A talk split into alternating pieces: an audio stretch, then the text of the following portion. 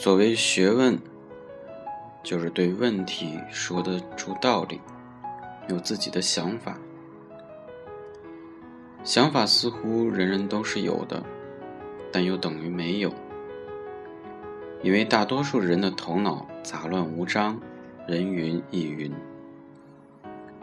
对于不同的观点意见，他都点头称是，等于没有想法。我从来没有想过要做学问，走上现在这条路。只是因为我喜欢提问题。大约从十四岁开始，总有问题占据在我心里。从一个问题转入另一个问题，一直想如何解答，解答不完就欲罢不能，就一路走了下来。提得出问题，然后想要解决它，这大概是做学问的起点吧。以下分八层来说明我走的一条路。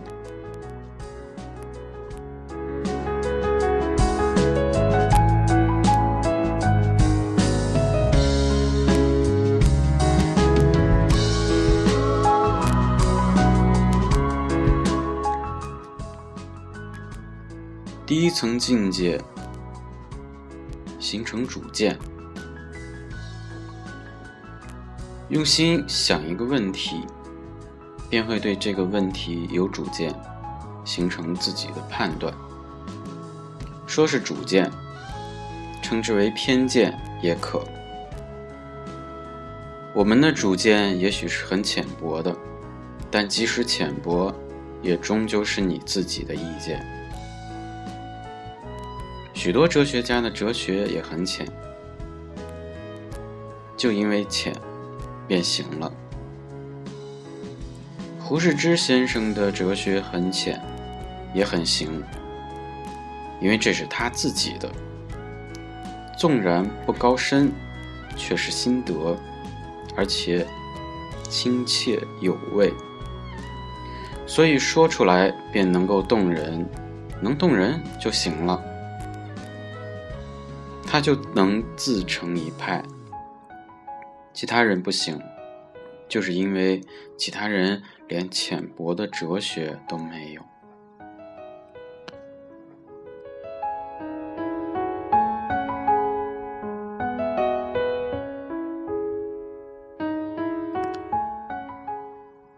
第二层境界，发现不能解释的事情。有主见，才有你的自己；有自己，才有旁人，才会发觉前后左右都是与我意见不同的人。这时候，你感觉到重重冲突、种种矛盾、种种的没有道理，又种种都是道理，于是就不得不。第二步的用心思，面对各种问题，你自己说不出道理，不甘心随便跟着人家说，也不敢轻易自信。这时，你就走上求学问的正确道路了。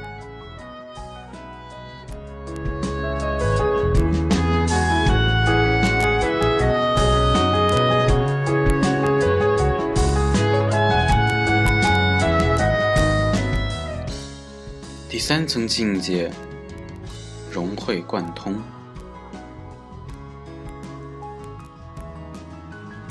从此以后，前人的主张，今人的言论，你不会轻易放过。稍有与自己不同处，便知道加以注意。你看到与自己想法相同的，感到亲切。看到与自己想法不同的，感到隔膜；有不同，就非求解决不可，有隔膜，就非求了解不可。于是，古人今人所曾用过的心思，慢慢融汇到你自己。你最初的一点主见，成为以后大学问的萌芽。从这点萌芽，你才可以吸收养料，才可以向上生枝发叶，向下入土生根。等到上边枝叶扶疏，下边根深蒂固，学问便成了。这是读书唯一正确的方法，不然读书也没有用啊。会读书的人说话时说他自己的话，不堆砌名词，不长不旁征博引。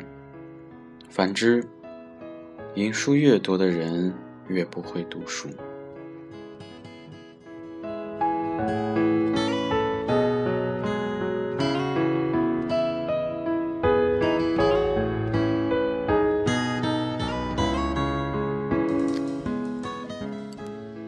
第四层境界，知不足。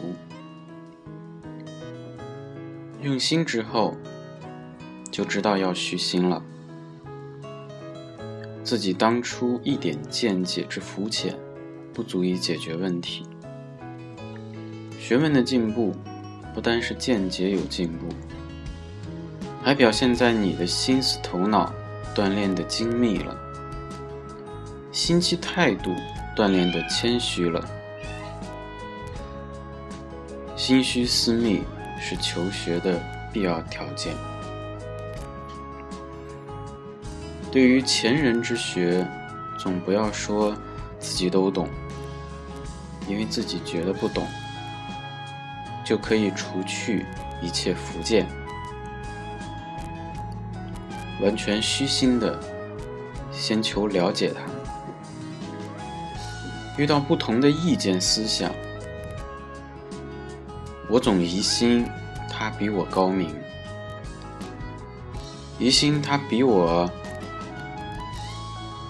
有所未及的见闻，不然他何以不知？他何以不和我做同样的判断呢？疑心他。必有金丝深物过于我，不然何以我所见如此，而他所见如彼呢？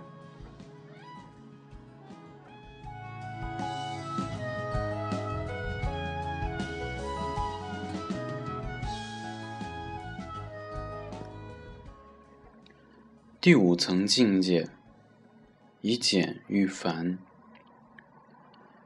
你见到的意见越多，钻研的愈深，这时候零碎的知识、片段的见解都没有了，心里全是一贯的系统，整个的系统，如此就可以算成功了。到了这时候，才能以以简驭繁，才可以学问多。而不觉得多。凡有系统的思想，在心里都很简单，仿佛只有一两句话。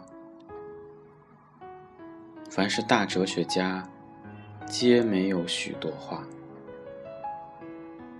总不过一两句。很复杂、很沉重的宇宙，在他手心里。是异常轻松的，这就是所谓的举重若轻。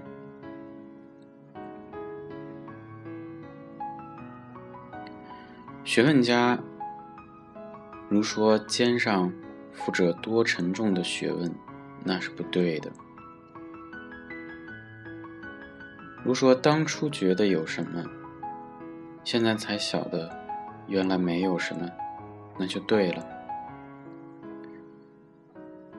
道理越看得明透，越觉得无甚话可说，还是一点不说的好。心里明白，口里讲不出来。反过来说，学问浅的人说话越多，思想不清楚的人名词越多。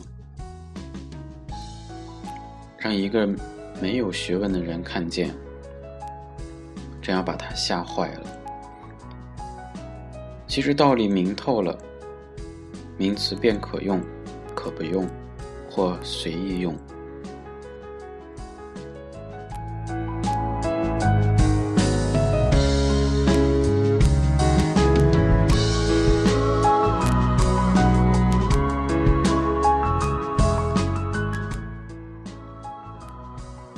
第六层境界，运用自如。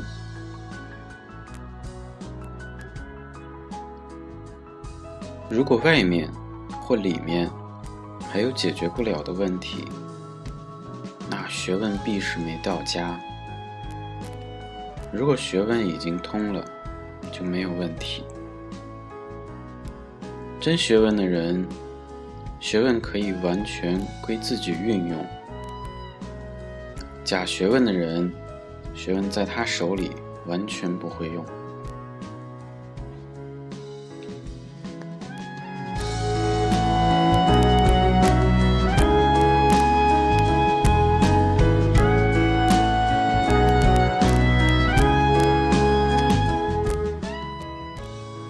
第七层境界，一览众山小。学问里面的甘苦都尝过了，再看旁人的见解主张，其中得失长短都能看出来。这个浅薄，哪个到家？这个是什么分数？那个是什么程度？都知道的很清楚，因为自己从前也这样。一切深浅精粗的层次，都经历过。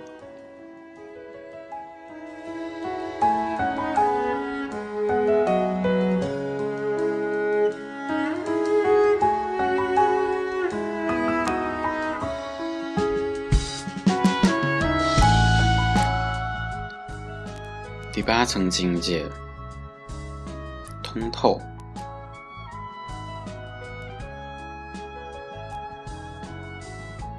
资金理熟之后，心里就没有一点不透的了。